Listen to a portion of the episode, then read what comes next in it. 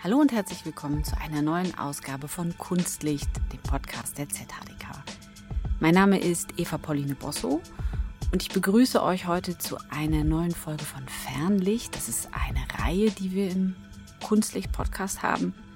Und in dieser Fernlichtreihe haben wir Expertinnen und Experten eingeladen, die im Kunst- und Kulturkontext unterwegs sind die in einer künstlerischen Disziplin studiert haben, aber vielleicht nicht den ganz klassischen Weg gegangen sind.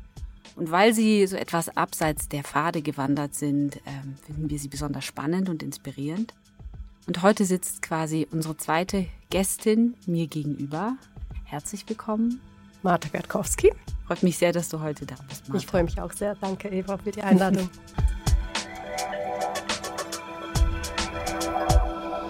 Wir sind uns noch nie so ganz in echt und persönlich begegnet, Stimmt. aber haben uns quasi ein Stück weit auf dem Radar gehabt. Du bist jemand, der die Zukunft der Gesellschaft im Blick hat, mhm. erforscht. Ähm, nicht nur Gesellschaft, Wirtschaft, äh, Bildung, ähm, wohin wir steuern und das nicht nur erforscht, sondern ich glaube in deiner jetzigen äh, Aufgabe auch ein Stück weit mitprägt. Mhm.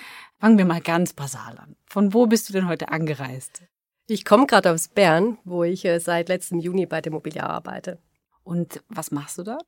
Ich bin ähm, verantwortlich für das äh, gesellschaftliche Engagement der Mobiliar. Ähm, und ich glaube, das hat mich ein bisschen auch dorthin geführt, weil so auf dem Radar hatte ich die Versicherung als solches eigentlich nicht. Also nicht die Mobiliar im Spezifischen, sondern generell. Ähm, aber das macht die Mobiliar eben aus. Es ist äh, eine Genossenschaft und dadurch ist äh, eben ihr selbstverschriebener Auftrag eigentlich äh, sehr ernst, in, sich in gesellschaftlichen Fragestellungen einzubringen. Und das mache ich seit letztem Juni und es macht riesen Spaß. Sehr viele Unternehmen haben sich das auf die Fahnen geschrieben, definieren das aber auch total unterschiedlich, wie dieses gesellschaftliche Engagement gelebt wird. Kommen wir nachher ähm, auch noch dazu. Mhm. Äh, einer der Gründe, warum du hier sitzt, ist ja auch, dass du eine Alumni der ZHDK bist. Genau. Ja, ich habe äh, vor einigen Jahren, ich glaube, es sind gut zehn Jahre her, ähm, das äh, MIS in Curating hier abgeschlossen und äh, war damals eigentlich in einem ganz anderen beruflichen Umfeld tätig und äh, habe mir das schon sehr bewusst ausgewählt, eigentlich da äh, dieses äh, Studium anzustreben. Und ähm, ja, war wirklich so ein klassischen Marketing-Kontext, aber die Kunst hat mich eigentlich immer begleitet. Und das war eigentlich eine sehr, sehr gute Möglichkeit, hier bewusst einen, sag ich mal, einen ja, äh, Querschritt zu gehen. Für jemanden, der jetzt sich darunter nicht viel vorstellen kann, was ist genau Inhalt vom MIS Curating? Was habt ihr damals gelernt? Was stand auf dem Stundenplan? Ja, das ist eine gute Frage. ähm, ich glaube, das war so ein bisschen der erste Schockmoment. Das ist eigentlich, es gab natürlich ein Curriculum dieser Weiterbildung, aber es war sehr, sehr offen. Also wir haben wirklich sehr interdisziplinär uns ähm, über äh, gesellschaftliche Themen auch so auseinandergetauscht und was natürlich die Kunst und die Kunstschaffenden dazu leisten können. Und das in einer ganzen Bandbreite. Also einerseits natürlich Menschen der Wissenschaft bis hin natürlich auch die kunstschaffenden Künstlerinnen, äh, Künstler selbst, die sich mit diesen Fragen auseinandersetzen. Und letztlich ging es ja darum, wie mache ich eine gute Ausstellung, also wie vermittle ich Themen. Und ähm, das hat mich eigentlich am meisten daran interessiert, dass wie ähm, setze ich mich mit Themen auseinander aus verschiedensten Perspektiven und bringe die dann in eine Geschichte. Wie verpacke ich sie letztlich in eine Geschichte, in eine Ausstellung, was ja eine, ja, eine Ausstellung eigentlich auch ist. Mhm. Sie erzählt eine Geschichte.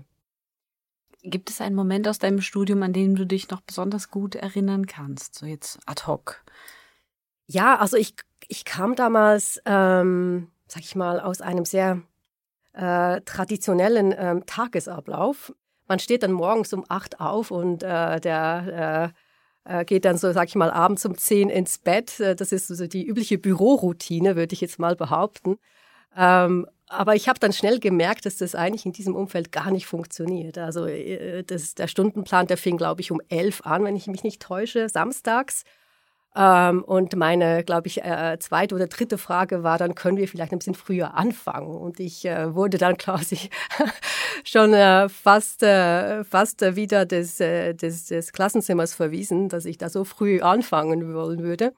Das hat natürlich nicht geklappt, aber das äh, hat meinen Rhythmus und damit eigentlich auch meine Denkprozesse, meine Tagesabläufe nochmal äh, verändert zu einem positiven, weil ich gemerkt habe, dass gewisse ja äh, auch Routinen wirklich durchbrochen werden müssen, ähm, um sich äh, auch überhaupt mal zu öffnen, zu, auf neue Gedanken zu kommen, neue Perspektiven auch einzunehmen und eben auch Menschen in einem anderen Tagesablauf zu begegnen. Ansonsten begegnet man nicht immer, immer den gleichen Leuten, die den gleichen Tagesrhythmus haben. Und das fand ich eigentlich schon die erste sehr frühe spannende Erfahrung, an die ich mich sehr, sehr gut erinnern kann. Ja. Jetzt gehe ich davon aus, dass ihr wahrscheinlich auch nicht nur im Klassenzimmer oder eben an der Hochschule geblieben seid, sondern euch auch nach draußen bewegt habt. Ja, wir waren viel unterwegs, also wir waren viel auf Exkursionen, auch im Ausland. Das hat mich natürlich auch unglaublich inspiriert, da begleitet von ähm, Kunstschaffenden, aber eben auch ähm, Leuten vor Ort, die dort auch gelebt haben, ob das in Istanbul war ähm, wir waren in Berlin unterwegs, also vielen, vielen Städten, ähm, die man aus einer anderen Perspektive erlebt. Und ich glaube, das macht es, hat es auch sehr, sehr spannend gemacht. Äh, und habe ich mir heute eigentlich bewahrt, so diese, diese Art, die Stadt zu erkunden, eigentlich mehr aus der künstlerischen Perspektive. Also sprich, wo sind eigentlich jetzt gerade aktuell die tollen ähm, Off-Spaces beispielsweise in einer Stadt. Meistens sind es genau die spannenderen Orte, ähm, abseits jeglicher Touristenpfade. Und ähm, das ist etwas, das ich mir wirklich äh, ja, beibehalten habe, wenn ich heute in eine neue Stadt gehe zum Beispiel. Kannst du uns da vielleicht einen Insider-Tipp geben? Ja, also äh, ganz banal. Äh, man googelt tatsächlich, wo diese Orte sind. Ähm, orientiert sich natürlich auch, welche Künstler beispielsweise auch äh, gerade in der Stadt leben, dort ihre Ateliers haben, wo diese Ateliers sind, weil meistens ordnet sich ja da auch äh, gewisse ähm, Cluster an. Und ähm, so gehe ich sehr oft vor. Also ich versuche ein bisschen Recherche zu betreiben, äh, nicht allzu stark, dass man sozusagen noch offen bleibt äh, für die, sag ich mal, geführte Entdeckung oder die lustvolle Entdeckung, mhm. genau, Guided Serendipity. Ähm, und äh, das, ähm, das ist, glaube ich, schon ein guter, guter Anhaltspunkt, wenn man, wenn man ähm, sich das äh, so ein bisschen aneignen möchte, genau. Also Serendipity als den, das Suchen des glücklichen Zufalls. Voilà, genau. Ja, eine, glaube ich, äh, äh, soll ich sagen, ein, ein Lebensmotto, das Absolut. mich eigentlich begleitet. Genau. Jetzt hast du eingangs gesagt, ähm, dich hat das eigentlich aus deiner Routine herausgebrochen, quasi das Studium. Was war denn deine vorherige Routine oder wo hat deine Reise vielleicht auch nach der Schulzeit begonnen? Ja, ich ähm, äh, habe eigentlich sehr, sehr schnell eigentlich den Weg ins Marketing gewählt. Das war so ein bisschen auch der sichere Hafen. Vielleicht darf ich ganz früh anfangen und sagen, dass ich in Warschau geboren bin. Ähm, habe also einen Migrationshintergrund. Ich bin mit vier Jahren in die Schweiz gekommen, noch vor der Wende. Äh, meine Eltern haben unglaubliches Risiko auf sich genommen, damals ähm, diesen Weg zu gehen, ähm, um für uns ein ja, besseres Leben zu ermöglichen. Und ich hatte eigentlich immer gar nicht mal aufgelegt von meinen Eltern, aber immer so ein bisschen den Druck an mich selbst äh, gehabt, äh, das Möglichste daraus zu machen. Also habe ich eigentlich heute noch. Ich möchte sagen, das Leben auskosten, auch die Möglichkeiten, die Chancen, die sich mir bieten. Aber jetzt nicht äh, in dem Sinne, ja, den klassischen Karriereweg zu wählen, weil der wäre mir doch immer eigentlich zu stur und vielleicht ein bisschen zu langweilig mhm. gewesen. Aber nichtsdestotrotz habe ich sicher einen sehr, sehr sicheren Weg gewählt am Anfang. Ähm, ich bin ins Marketing gegangen. Das war sicher so in den 90er Jahren auch eine, äh, eine beliebte Disziplin, würde ich mal sagen, an der Schnittstelle zwischen Wirtschaft und, und der Kreativszene ähm, und konnte da sicher meine Passion für Kreativität im weitesten Sinne ähm, auch immer einbringen. Aber es war eine sehr kalkulierte Disziplin und ist es eigentlich immer noch. Also es ist gar nicht mal so kreativ, wie man es wahrscheinlich von außen betrachten würde.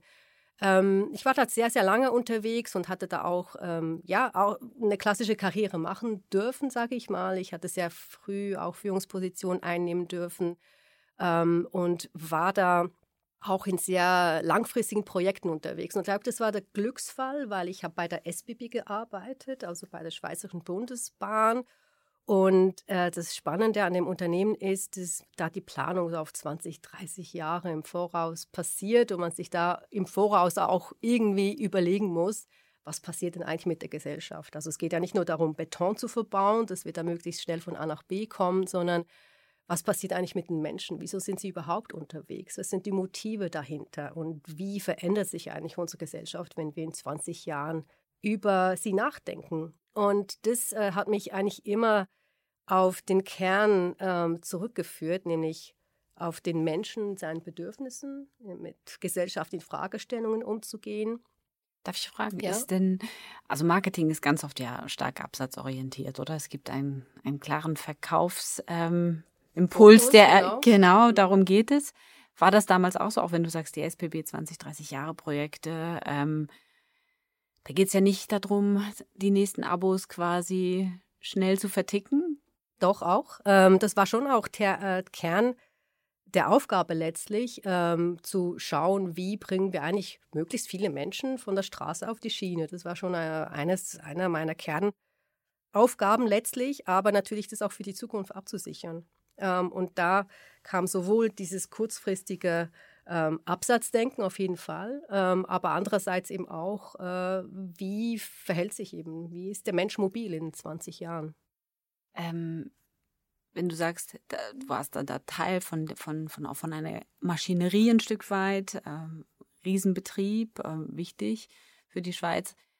Gab es dann irgendwann den Moment, wo du gedacht hast, okay, ähm, das habe ich jetzt gesehen, been there, done that und ähm, ich bin, möchte was Neues, ähm, also mhm. in eine neue Richtung gehen oder was war der Impuls oder das Momentum, wo du gefunden hast, du äh, brauchst eine Richtungsänderung? Ich glaube, es war gar nicht so, es war so ein, ein beidseitiges, beidseitige Impulse. Einerseits ähm, habe ich mich äh, selbst auch in ein Feld entwickeln können. Das ist der Vorteil eines großen Unternehmens, dass man sich eigentlich zum Teil mit etwas Glück auch die Jobs selber basteln kann. Das konnte ich dann am Schluss, als ich noch beim Konzern war, also sehr übergreifend, um ein bisschen zu erklären, wie das funktioniert. Einem Großunternehmen, da gibt es so diese Konzernstruktur ähm, die dann übergreifend über das Unternehmen versucht, so die großen Linien zu legen. Da war ich dann am Schluss ähm, meiner, ähm, glaube ich, eineinhalb Jahre dann äh, noch bei der SBB, wo es dann wirklich fast nur noch um diese wirklich Zukunftsfragen ging und wo die Kunst dann auch noch anfing, eine Rolle zu spielen, weil die Kunst auch bei der SBB äh, mit Kunst am Bauprojekten beispielsweise eine Dimension hat, äh, die äh, die auch relevant war, aber nicht so quasi systematisch. Hat die SBB äh, eine eigene Sammlung?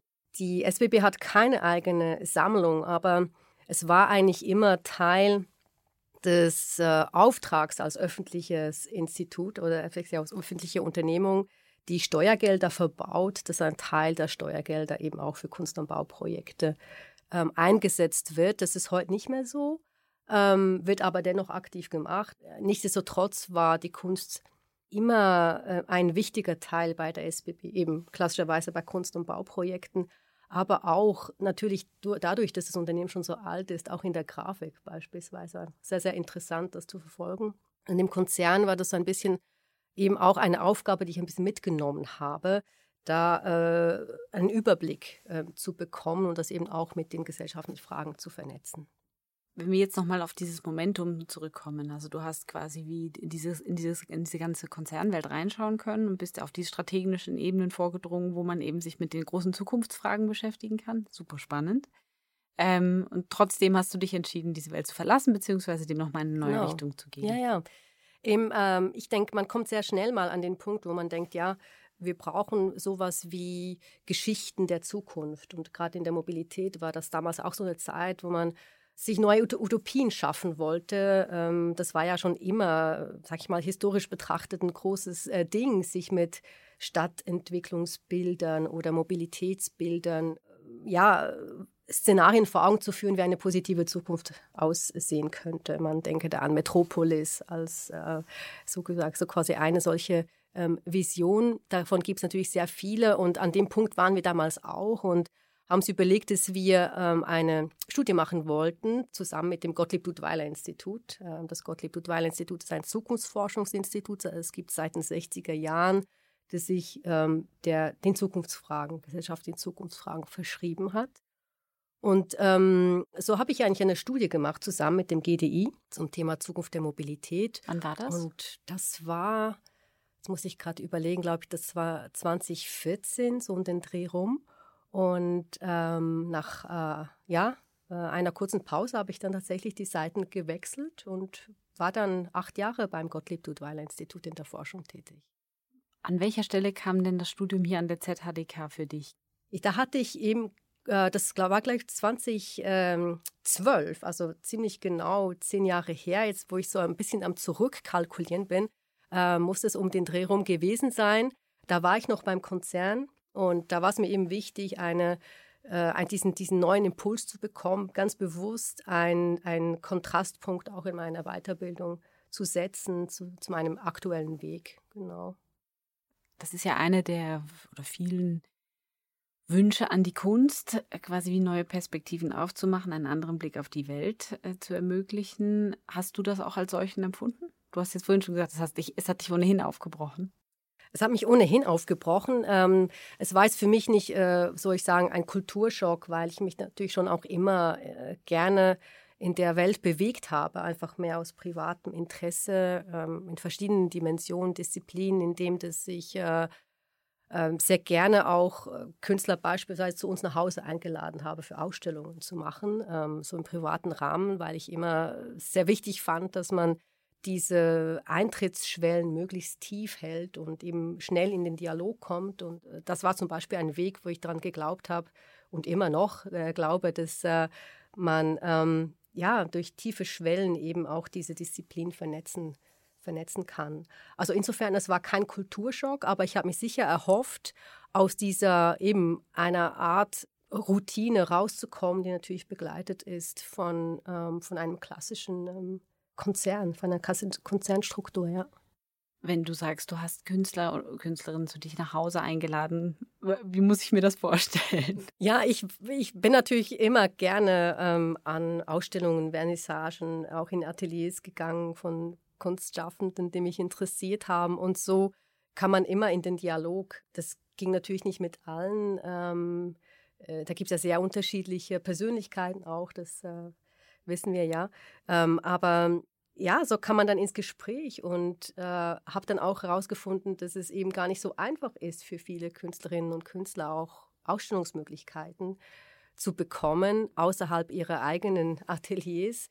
Und äh, so kam eigentlich auch das Interesse auf, zusammenzuarbeiten und das bewusst auch in einem Umfeld zu tun, das eben nicht äh, ein White Cube ist oder ein klassisches ähm, museales äh, Konstrukt ist, sondern eher in einer privaten, persönlichen Atmosphäre, wo auch schon andere Dr Dinge drin sind. Und das fand ich dann eben auch verknüpfend mit ähm, meinem Studium, dem Curating-Studium, sehr interessant, weil man muss ja immer mit Dingen umgehen, die schon da sind. Man kann ja, man ist ja selten, sag ich mal, wenn ich den White Cube übertrage auf unsere gelebte Umwelt, haben wir den eigentlich nie. Wir sind nie in einem sterilen ähm, Umfeld, das keine Geschichte hat, keine Historie hat, keine belegten Themen beispielsweise, sondern wir müssen immer mit dem schon umgehen oder mit dem umgehen, was schon da ist. Und das fand ich im übertragenen Sinne auch so ein bisschen die Geschichte, die wir bei uns zu Hause gemacht haben. Macht ihr das heute noch? Nein, nicht mehr tatsächlich.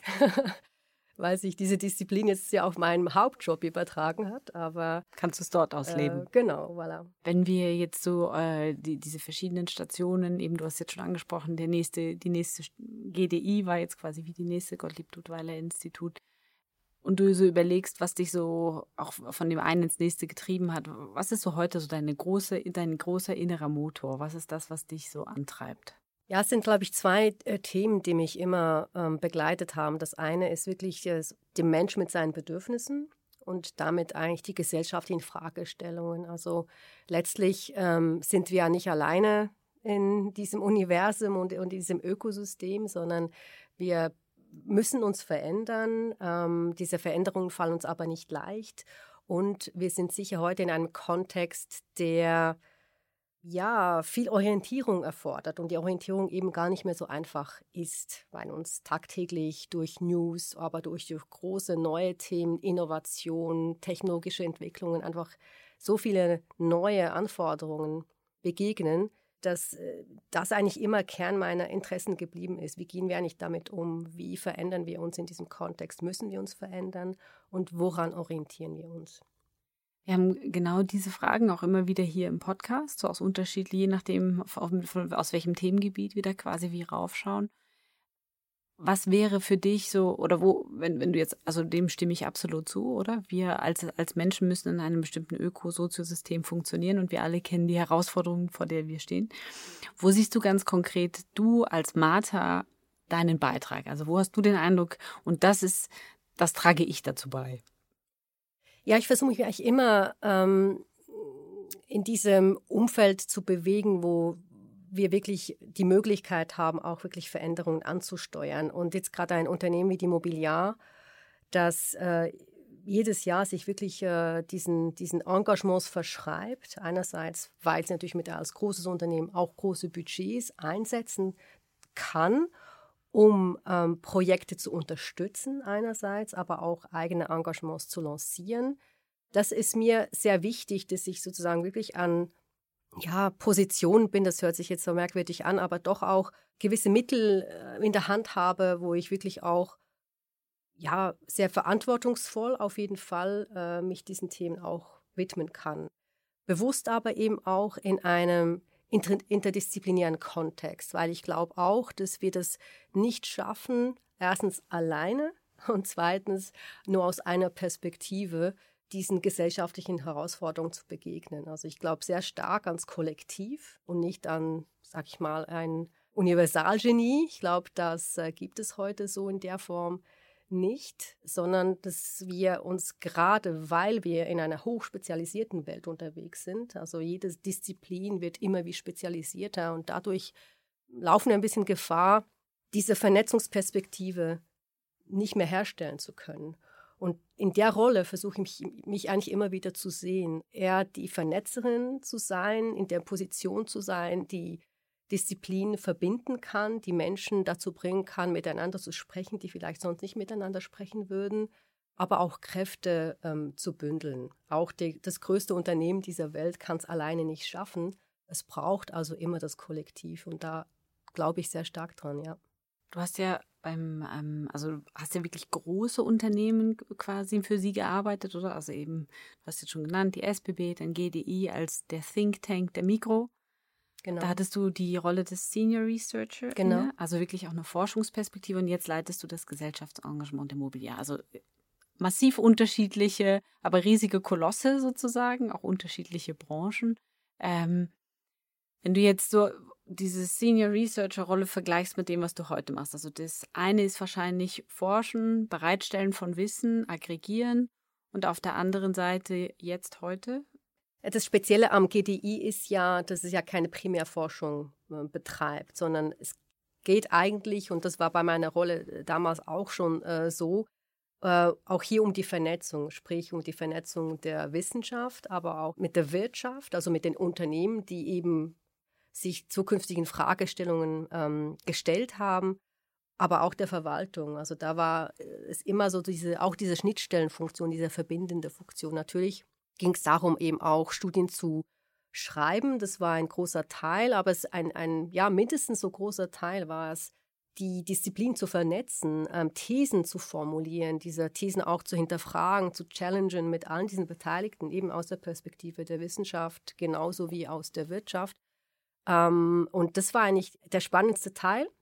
Und der lässt sich eigentlich sehr gut übertragen auch auf mein heutiges Umfeld. Ich glaube, ich bin da gar nicht so weit weg, aber man kann es an der Position nicht ablesen, dass das eigentlich immer Kern war. Und ich würde sogar behaupten, dass das auch schon früher im Marketing so war. Also ich habe angefangen, ähm, ich habe ja noch ein Master in CRM gemacht, das war quasi mein erstes. Und da ging es sehr stark darum, dass. Muss ich das, noch mal fragen, in, in, was hast du denn gemacht? CRM, das Custom Relationship ja. Management, genau, also Kundenbeziehungsmanagement. Das war damals aber sehr stark getrieben von, ähm, von den, vom Datenmanagement. Also es kam damals so groß auf mit dem Stichwort Big Data und wie gehe ich damit um und wie kann ich das nutzbar machen, quasi auch für das Marketing. Ähm, und in dem Kontext war plötzlich die Schnittstelle zur IT unglaublich wichtig. Und das war davor vielleicht gar nicht so zentral, sondern man hatte eher die äh, quasi Schnittstelle eben klassisch den kreativen Aspekt im Kopf, wenn man über Marketing nachgedacht hat.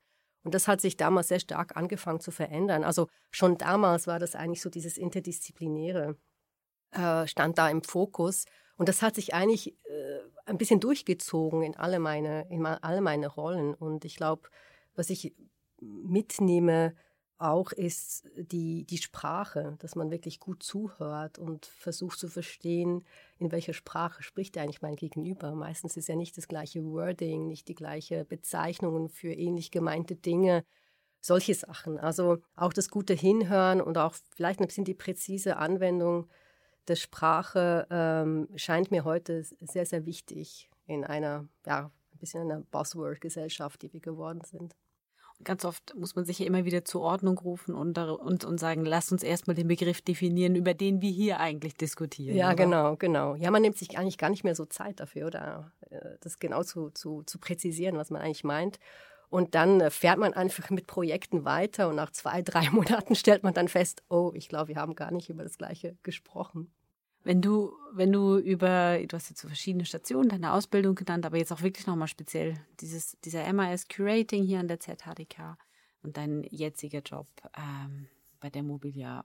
Wo würdest du sagen, wo profitiert dein jetziger Job von diesem, von dem Studium, das du damals hier absolviert hast? Ja, ich habe sicher gelernt, Ausstellungen zu machen, ganz klassisch auch. Ähm, auch wenn ich den Ansatz hier unglaublich spannend fand. Es ging eigentlich nie darum, einen Raum zu füllen, ich sage es mal ein bisschen plakativ, mit Kunst, sondern sich sehr in den Grundlagen äh, mit diesen Themen zu befassen äh, und das wirklich aus verschiedenen Perspektiven zu tun, auch die Haltungen, die Positionen zu verstehen, die auf ein Thema gesetzt werden.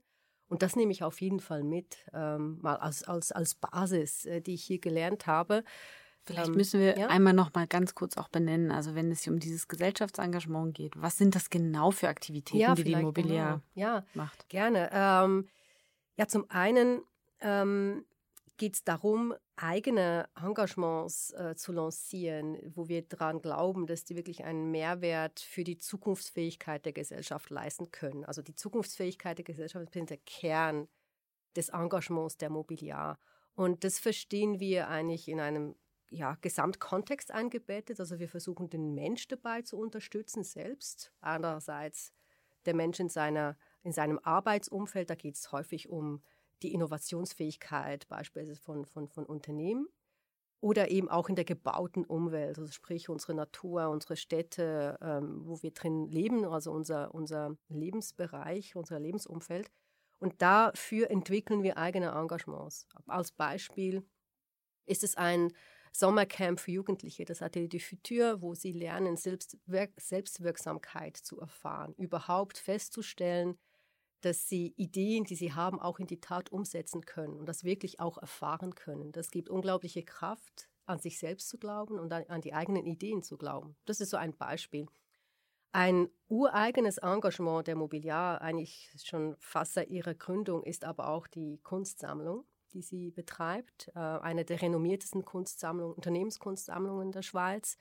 Und das ist natürlich auch äh, ein, ein, ein Feld, wo ich natürlich davon profitieren kann, dass ich äh, hier ähm, Curating studieren durfte an der ZHDK. Ein Studierender von, von der Hochschule, Tobias äh, Gutmann. Genau. War ja gerade bei euch in der Ausstellung, gell, genau. mit seinem Cybot. Voilà, genau. Das war auch ein, äh, ein, eine ja, tolle Erfahrung, das mit ihm machen zu dürfen weil er ja auf eine sehr spielerische Art und Weise ein Thema aufgreift, das uns gerade alle beschäftigt, äh, gerade im Kontext von künstlicher Intelligenz und sehr konkret mit der Diskussion rund um ChatGPT das äh, für alle zwar überall und in aller Munde war, aber wenn wir dann konkret über das Thema sprechen und die Anwendung, wird es dann plötzlich sehr, sehr komplex.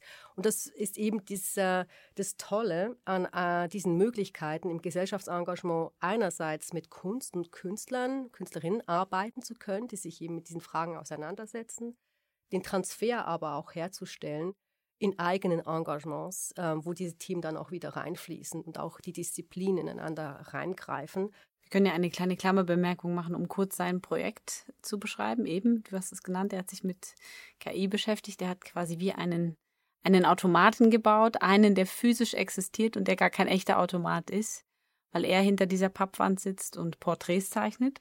Genau. Von den Personen, die ihm gegenüber sitzen.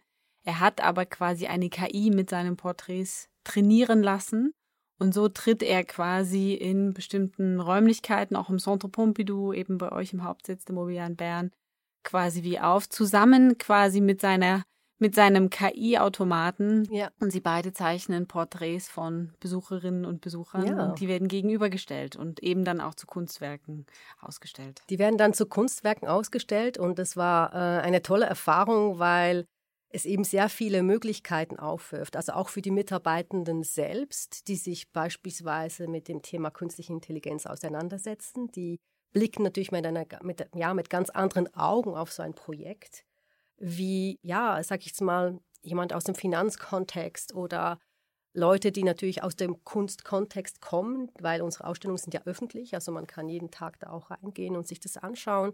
Und es gab spannende Diskussionen bis hin, bis hin zu einem Panel, das wir ähm, organisiert haben, wo wir bewusst eben auch diese verschiedenen Perspektiven in Diskussion gesetzt haben. Also wir haben unseren KI-Experten zusammen mit der Forschung, ähm, KI-Forschung, weil wir unterstützen auch Forschungsprojekt, da komme ich vielleicht noch kurz dazu, zusammen mit Tobias Gutmann, ähm, mit einer Soziologin, ähm, die sich mit äh, Digitalisierungsfragen auseinandersetzt, auf ein Panel gesetzt und haben diese Fragen diskutiert. Und das, da sehe ich sozusagen eben auch diese Vernetzungsstärke, die auch so ein Engagement eben ermöglicht. Und an der Stelle vielleicht noch ganz kurz die Bemerkung, dass wir eben auch Forschungspartnerschaften unterstützen.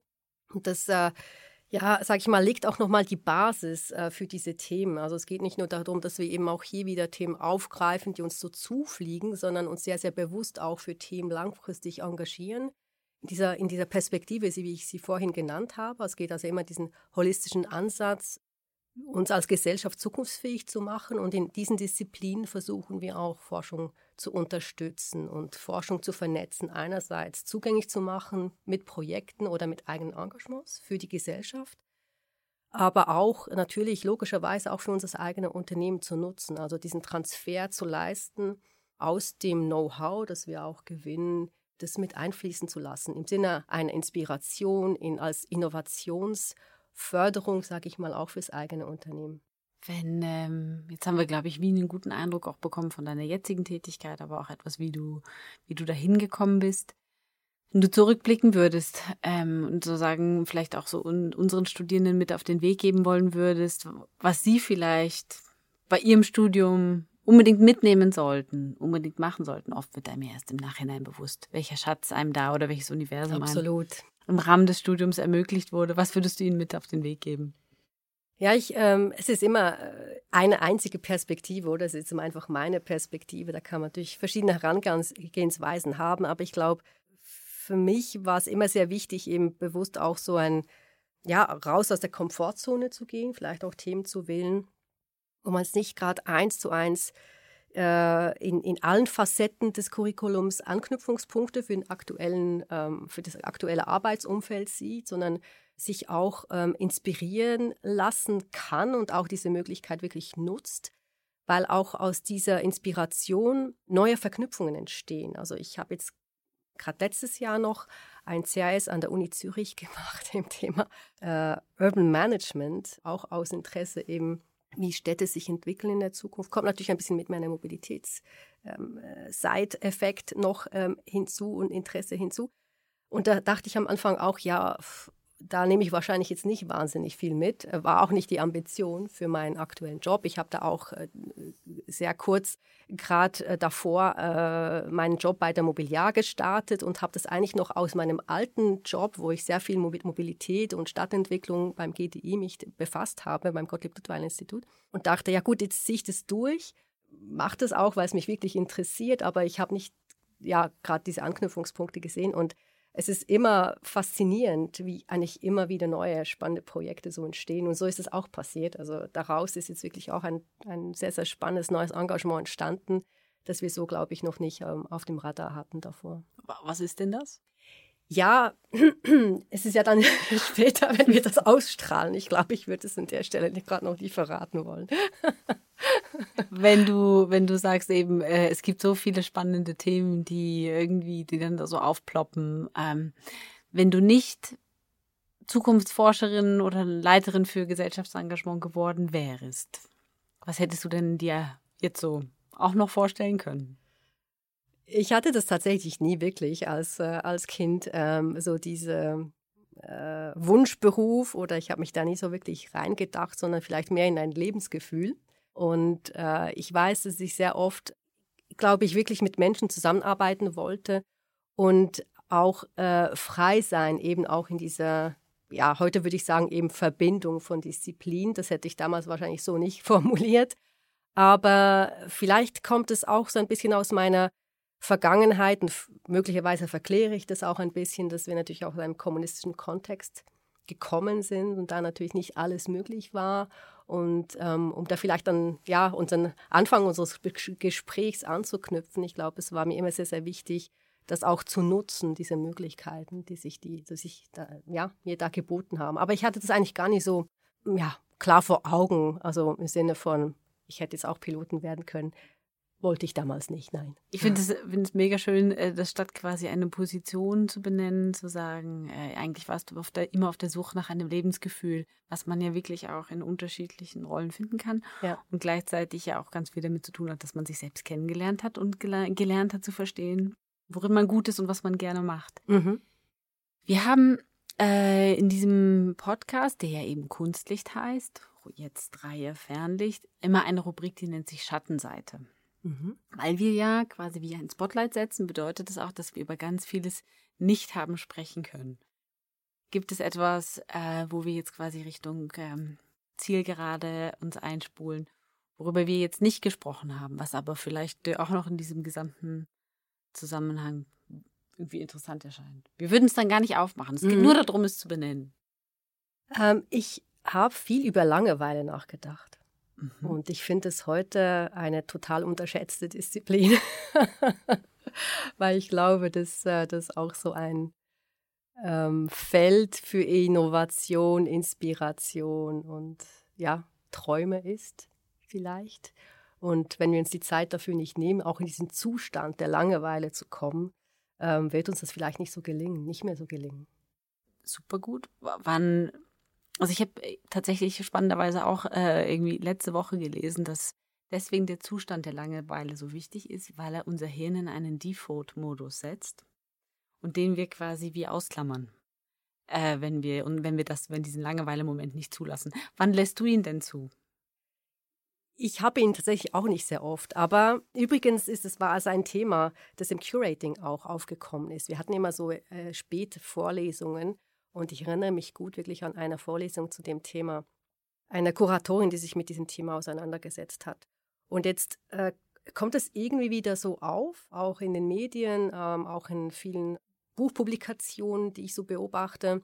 Ich glaube, das kommt auch daher, weil wir uns diesem Zustand eben nicht mehr aussetzen können und wollen. Es ist äh, sehr negativ konnotiert. Also jemand, der äh, quasi unproduktiv. unproduktiv da sitzt, der ist eben unproduktiv, der trägt nichts zu unserer Gesellschaft bei und ich glaube, das ist absolute, ja, man, man verkennt eigentlich das Potenzial der Langeweile dadurch und äh, wir neigen dann dazu, uns sozusagen ein bisschen kaschiert äh, von dieser Langeweile abzulenken, indem wir uns auf Instagram rumtummeln oder irgendwie Netflix äh, uns angucken oder sonst was tun, aber selten uns eigentlich diesem Gefühl stellen. Aber jeder von uns kennt es wahrscheinlich eben. Das sind diese Momente, wo ich vielleicht mal auf der Tramhaltestelle fünf Minuten warten muss, weil ich gerade das Tram verpasst habe und äh, äh, ja, nichts für nichts anderes reicht, als jetzt kurz nachts über sich selbst nachdenken zu müssen.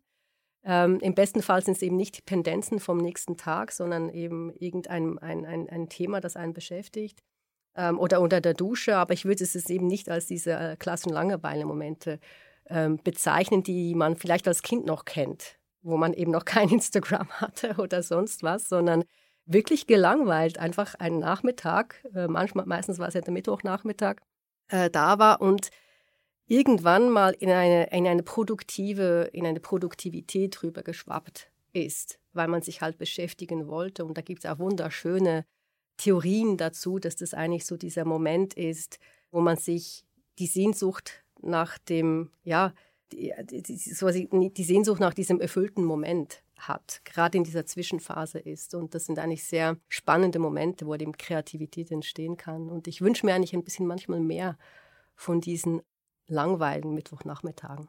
Also das heißt, wir, wir nehmen dieses Thema, was wir jetzt schon fast ein bisschen aus der Schatten, aus dem Schattenreich geholt haben, was natürlich sehr schön ist, und machen es vielleicht mal zu einem Podcast-Thema. Oder du bei der Mobilia zu einer neuen, zu einem neuen Aktivitätsfeld. Wieso nicht? Statt genau. Selbstwirksamkeit, äh, äh, Langeweile. Liebe Martha, vielen Dank, ähm, dass du da warst. Der nächste, die nächste Fernlicht-Episode äh, kommt mit meinem Kollegen Jörg Scheller. Danke, dass du heute da warst. Vielen Dank, dass ich äh, da sein durfte. Sehr Danke, gerne. Eva. Und äh, bis zum nächsten Mal.